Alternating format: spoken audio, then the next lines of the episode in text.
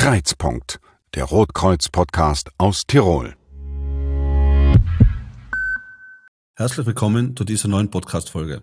Wir sprechen heute über Krisensituationen, Familie und Kameradschaft. Drei Bereiche, die gut harmonisieren müssen, um kritische Aufgaben bewältigen zu können.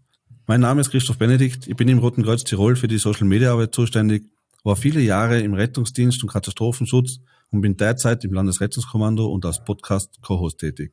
Jetzt freue ich mich auf meinen Gast Nina Disatori, Chefin des Stabes vom Landesrettungskommando Tirol und Mutter von zwei Kindern. Christi Nina, freut mich, dass du Zeit genommen hast und wir heute miteinander eine Podcast-Folge aufnehmen können.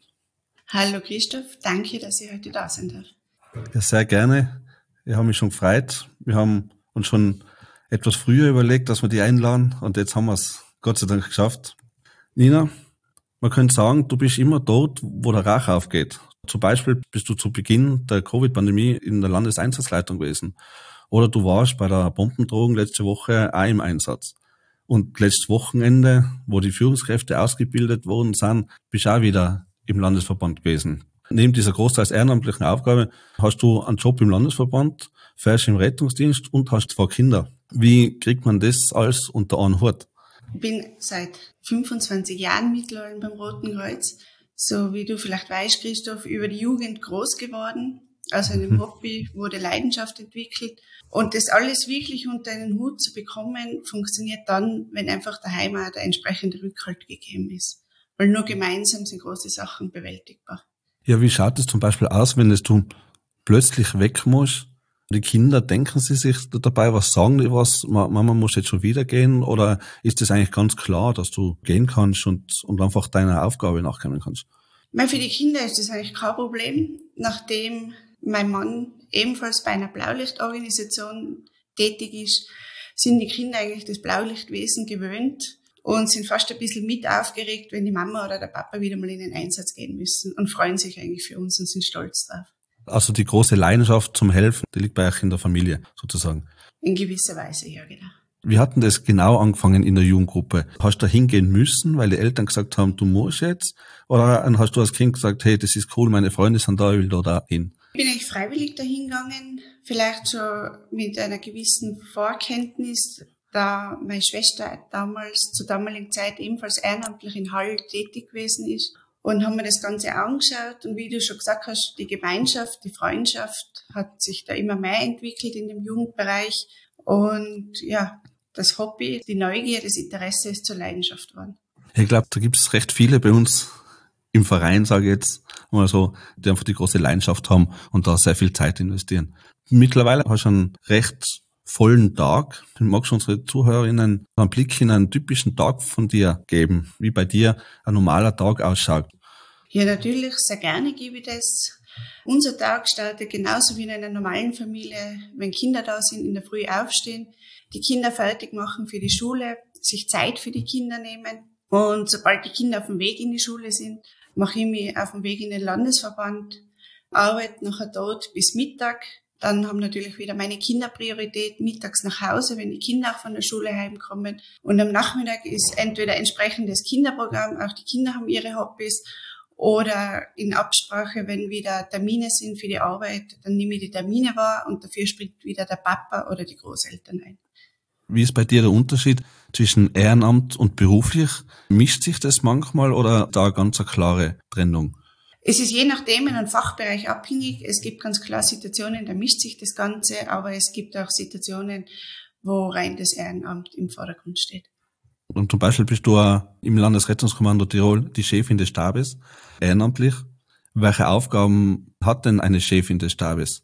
Die Chefin des Stabes oder meine Funktion, ich bin dafür zuständig, einen Stab, eine Führungsstruktur im Landesrettungskommando zu leiten. Da gibt es verschiedene Führungsgrundgebiete.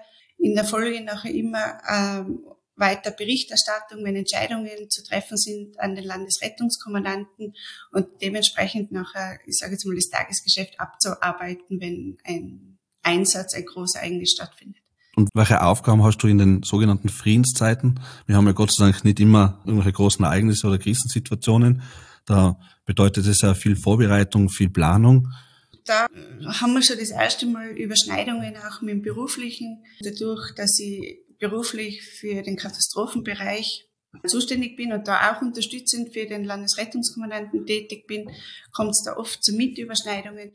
Jedes Führungsgrundgebiet hat seine eigenen speziellen Aufgaben und da fallen auch immer Tätigkeiten an, wo es nachher Abstimmungsbedarf gibt, Entscheidungen getroffen werden müssen, Anschaffungen überlegt werden und natürlich auch immer das Weiterschulen der Mitarbeiter im Vordergrund steht. Letzte Woche ist der Piepser von vielen Gangen, wo Wörter wie Bombe und Bombendrohung und so weiter drinnen gestanden ist. Welche Aufgabe hast du da gehabt und was waren denn die ersten Schritte und ersten Gedanken, wenn so eine Alarmierung einer kommt? Die ersten Schritte sind gewesen, Kontaktaufnahme mit dem zuständigen Bezirkskommandanten, ihm fragen, ob er irgendwo Hilfe braucht, ihm primär mal die Unterstützung seitens des Landeskommandos anzubieten. Und der nächste Schritt war eigentlich ein Folgeschritt. Dadurch, dass die ganze Situation eine recht unklare Situation gewesen ist, ist ein größerer Alarm ausgelöst worden.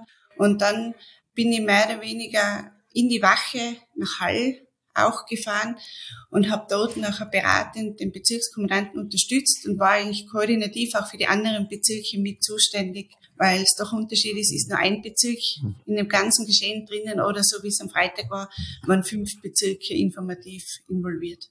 Welche Gedanken hat man denn da, wenn so eine Alarmierung einer geht? Ich meine, das ist ganz unterschiedlich. Es geht ganz viel durch den Kopf. Man überlegt sich, ist das wirklich alles real? Was ist das für ein Typ, der anruft? Und andererseits, das war vielleicht bei mir, nachdem das Ganze in meiner Heimatregion stattgefunden hat, hat man mir gedacht, okay, das ist der Schauplatz, das ist die Umgebung. Ich habe da einfach aufgrund vielleicht von meiner langjährigen Erfahrung so vorausschauend gedacht, was könnte sein, wenn diese und jene Situation in Kraft treten würde. Also das heißt, man kommt da sofort ins Handeln und man macht sich nicht panischen Sorgen oder so irgendwas in die Richtung. Also in meinem Fall habe ich überhaupt keine Panik gehabt. Also ich glaube ja ganz wichtig in gewisser Weise, dass man Ruhe bewahrt und nein, man hat es als einen Einsatz gesehen und probiert den bestmöglich abzuarbeiten.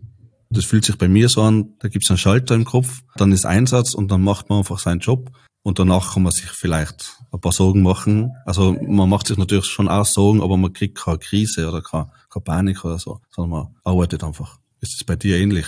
Genau, das ist bei mir auch ganz gleich. Und ich glaube, ganz viel ausmachend ist, ähm, mit wem arbeitest du in dem Moment gemeinsam. Und aufgrund meiner langjährigen Mitgliedschaft, sage ich mal, Mitarbeit im Roten Kreuz, sind ganz viele Freundschaften entstanden. Also sprich, man kennt sich einfach untereinander rotkreuzseitig und weiß in gewisser Weise, wie das Gegenüber tickt. Und das macht auch ganz viel aus. Bei solchen Einsätzen sind viele Führungskräfte dabei und natürlich sehr viele Sanitäter. Aber welche Eigenschaft muss man denn als Person mitbringen, dass man in der Katastrophenhilfe als Führungskraft tätig sein kann? Welche Eigenschaften sind denn dir besonders wichtig? Ich glaube, in Stresssituationen, Katastrophensituationen wichtig ist, dass man klar strukturiert ist, dass man auch äh, in gewisser Weise, ich umschreibe es einmal, Ruhe bewahren kann. Mhm. Ähm, Teamplayer ist besonders wichtig, miteinander. Es dürfen keine Einzelkämpfer entstehen. Und auch mal bereit sein, wenn was länger dauert, da weiter mitzumachen und nicht vorzeitig sagen, nein, jetzt habe ich was anderes vor und jetzt bin ich weg und ich lasse euch jetzt alleine. Weil mhm. ich glaube, wie du auch weißt, wenn sowas in Kraft tritt, man geht in den Einsatz, aber man weiß einfach nicht, wann dieser Einsatz wieder zu Ende ist. Und bei der Ausbildung für die Führungskräfte wird natürlich auf das eingegangen, oder? Nein, wir haben das eigentlich alles umgestellt, die Führungskräfteausbildung in Tirol. Ab der Stufe 1, da entscheidet der Bezirkskommandant ob sein Mitarbeiter mhm. geeignet ist. Und ab der Führungskräftestufe 2, wo, wo es eben um den Einsatzleiter geht, ich sag, was die Leute eher kennen, den Begriff, da gibt's davor ein kleines Setting, ein Gespräch, da wird kurz darauf eingegangen, auch was den Mitarbeiter erwartet. Ähm, man lernt so auch den Mitarbeiter schon kennen. Und die dritte Stufe, wo es noch um die Offiziersausbildung geht, findet auch wieder seitens des Bezirkes ein Auswahlverfahren statt. Das heißt, da gibt's mehrere, ich nenne es jetzt einmal Hürden, aber mehrere Punkte, die man als Person sozusagen überwinden muss oder erledigen muss und kommt dann immer einen Schritt weiter. Und es ist nicht irgendjemand, der da draußen steht mit der Einsatzleiterjacke oder dann als Offizier Kommando sitzt. Also da schauen wir schon auf sehr hohe Qualität. Ah, auf hohe Qualität, da gebe ich dir vollkommen recht. Und was wir jetzt auch haben, ist auf Diensterfahrung. Also es kann nicht sein, dass ich heute ähm, dem Roten Kreuz beitritt und morgen schon in Führungsposition bin. Weil es einfach viel ausmacht, wenn man die Erfahrung hat. Das ist, Genau. glaube ich, in jedem Beruf oder in sehr vielen Berufen so. Die Menschen, die viel Erfahrung haben, können viel ruhiger und einfacher Probleme lösen. Ich möchte gerne einen kleinen Zeitsprung mit dir machen. Ins Jahr 2008, zur Fußball-Europameisterschaft 2008, warst du in Innsbruck am Marktplatz Einsatzleiterin. Und ich bin einer deiner Sanis gewesen. Kannst du dich zufälligerweise daran noch erinnern? Natürlich, Christoph. Besondere Ereignisse oder Großevents, wo wir tätig sein hat dürfen. Ich glaube, ist bei dir das Gleiche, das vergisst man nicht so schnell und da bleiben einige Ja. Erinnerungen. So ist es. Wie ist es damals für dich gewesen? Als Frau, als Einsatzleiterin, einer der wenigen, ist es leicht gewesen oder war das eine Herausforderung für dich als Frau, mehr als für einen Mann? Oder hat es ganz andere Herausforderungen gegeben? Na, ich muss sagen, damals, das war eigentlich eine Überraschung für mich, dass ich diese verantwortungsvolle Aufgabe am Marktplatz bekommen habe. Aber ich sag, das Team, mit dem ich bei den Spieltagen eingeteilt war, das war ein tolles Team und gemeinsam, glaube ich, haben wir das recht gut über die Bühne gebracht, würde ich sagen. Aus solchen Ereignissen, solchen Ambulanzdiensten oder Einsätzen lernt man selber sehr viel. Ist es eine wichtige Grundlage für das, dass du Einsatzleiter oder andere Führungskräfte ausbildest? Natürlich ist es eine gewisse Grundlage, weil wenn man einfach Erfahrungen gemacht hat, wo man sich denkt, okay, hätte ich es besser anders gemacht oder, ah ja, so weit habe ich gar nicht gedacht, ist sicher wichtig, wenn man nachher solche Erfahrungswerte weitergeben kann. Und ich sage jetzt in der, in der Grundausbildung, glaube ich, ist das der perfekte Anlass, dass- man darüber mit den zukünftigen Führungskräften sprechen kann. Das ist es so ein bisschen ein Tipp schon fast, seine Erfahrungen teilt mit anderen, egal in welchem Bereich. Dass einfach andere lernen können aus den eigenen Erfolgen oder Fehlern. Genau. Also es würde ich unbedingt empfehlen, gemeinsam drüber zu sprechen. Und nur durch so einen gemeinsamen Austausch, glaube ich, kann man sich am meisten mitnehmen. Weil wie sagt man so schön, durchs Reden kommt man zusammen. Deine Kameradinnen sagen, du bist ein absoluter Familienmensch. Dir ist Kameradschaft sehr wichtig und der ein oder andere Streich darf auch nicht fehlen. Warum ist das so wichtig für dich? Ähm, ich glaube, es trägt allgemein zur, zur Aufheiterung bei. Ich sage alles mit Maß und Ziel.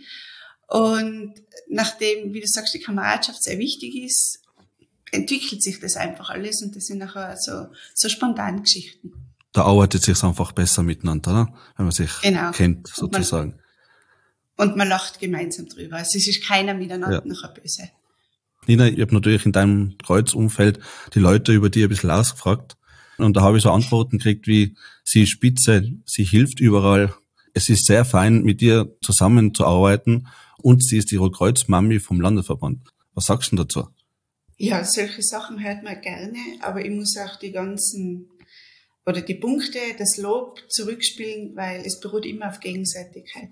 Also ich bin absolut kein Einzelkämpfer, sondern nur im Team gemeinsam, da sind wir stark.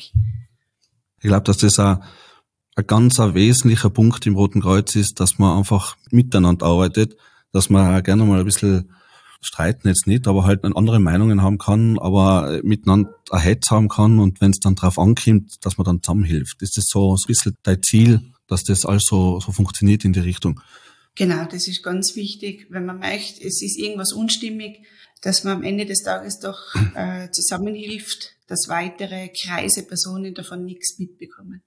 Und es passieren auch manchmal positive Ereignisse. Also man prankt sich gegenseitig, habe ich gehört. So Kleinigkeiten wie ein Bildschirm vollkleben oder, oder andere Sachen. Gibt's da Lieblingsscherz von dir sozusagen? Oder sagst du, der hat wunderbar funktioniert? Lieblingsscherz in diesem Sinne gibt es absolut keinen. Das sind meistens Spontanhandlungen, wie es sich gerade in der Situation ergibt. Das ist meistens eh immer das Lustigste, wenn man so eine Kleinigkeit hat, wo man anderen ein bisschen tratzen kann, sozusagen. Genau, gehört dazu. Ja, natürlich. Es gehört dazu. Das haben wir gerade besprochen, dass man einfach miteinander auskennt, äh, auskommt und, und da kann man auch ein bisschen die Grenzen der Kameraden ein bisschen ausloten, oder? Genau, und einfach, ich sage immer, ein gewisser Spaß zum Alltag brauchen wir. Ja. Dass man in stressigen Situationen auch lachen kann. Nina, du als Rotkreuzlerin hast bestimmt einiges erlebt, positiv wie negatives. Es kommt eine Frage, was unsere Zuhörerinnen schon gut kennen, die jeder kriegt, bevor wir die Podcast-Folge beenden. Aber da würde ich noch gern wissen von dir, was war denn dein Rotkreuz-Moment? Der Rotkreuz-Moment ist eigentlich, ich sage jetzt nach 25 oder in 25 Jahren schwierig. Ich glaube, da könnte man noch ewig weiterreden und einige Bücher aufschlagen. Ich sage allgemein, die schönen Rotkreuz-Momente sind für mich, ähm, gerade wenn man jetzt im Rettungsdienst drüber nachdenkt, wenn du merkst, wenn du Patienten hast und sie dir nachher spüren lassen, sie vertrauen dir, sie, sie öffnen sich dir und du weißt, du bist mit am richtigen Weg, mit dem Patienten bestmöglich helfen zu können. Und ist es nur ein Lächeln, was du zurückbekommst, sage ich mal, dann fühlt sich das eigentlich total gut an. Möchtest du noch irgendwas unseren Hörerinnen mitteilen? Hast du noch irgendwas auf dem Herzen zu unserem Thema? Ich kann euch jedem nur sagen, durch kleine Schritte kommt man zum großen Ziel, wenn man gerne ein Ziel erreichen will, dass man an sich glauben soll. Und alles ist schaffbar. Manches geht schneller, manches dauert länger. Aber auch Träume kann man in der Rotkreuzlaufbahn verwirklichen. Liebe Zuhörerinnen, wenn man jetzt diesen Punkt von der Nina und da die Punkte von den vergangenen Podcast-Gästen so hernimmt, dann kann man sich eigentlich schon ein Tutorial zusammensuchen, wie man seinen Tag managt, sein Mindset richtet sozusagen, dass man erfolgreich ist und einfach seine Ziele umsetzen kann. Danke, Nina für die sehr interessante und unterhaltsame Podcast-Folge. Danke, Christoph, für die Einladung. Sehr gerne. Und liebe Zuhörerinnen, danke fürs freundliche Zuhören.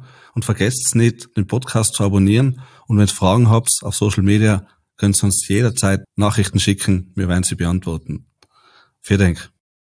Das war Kreizpunkt, der Rotkreuz-Podcast aus Tirol.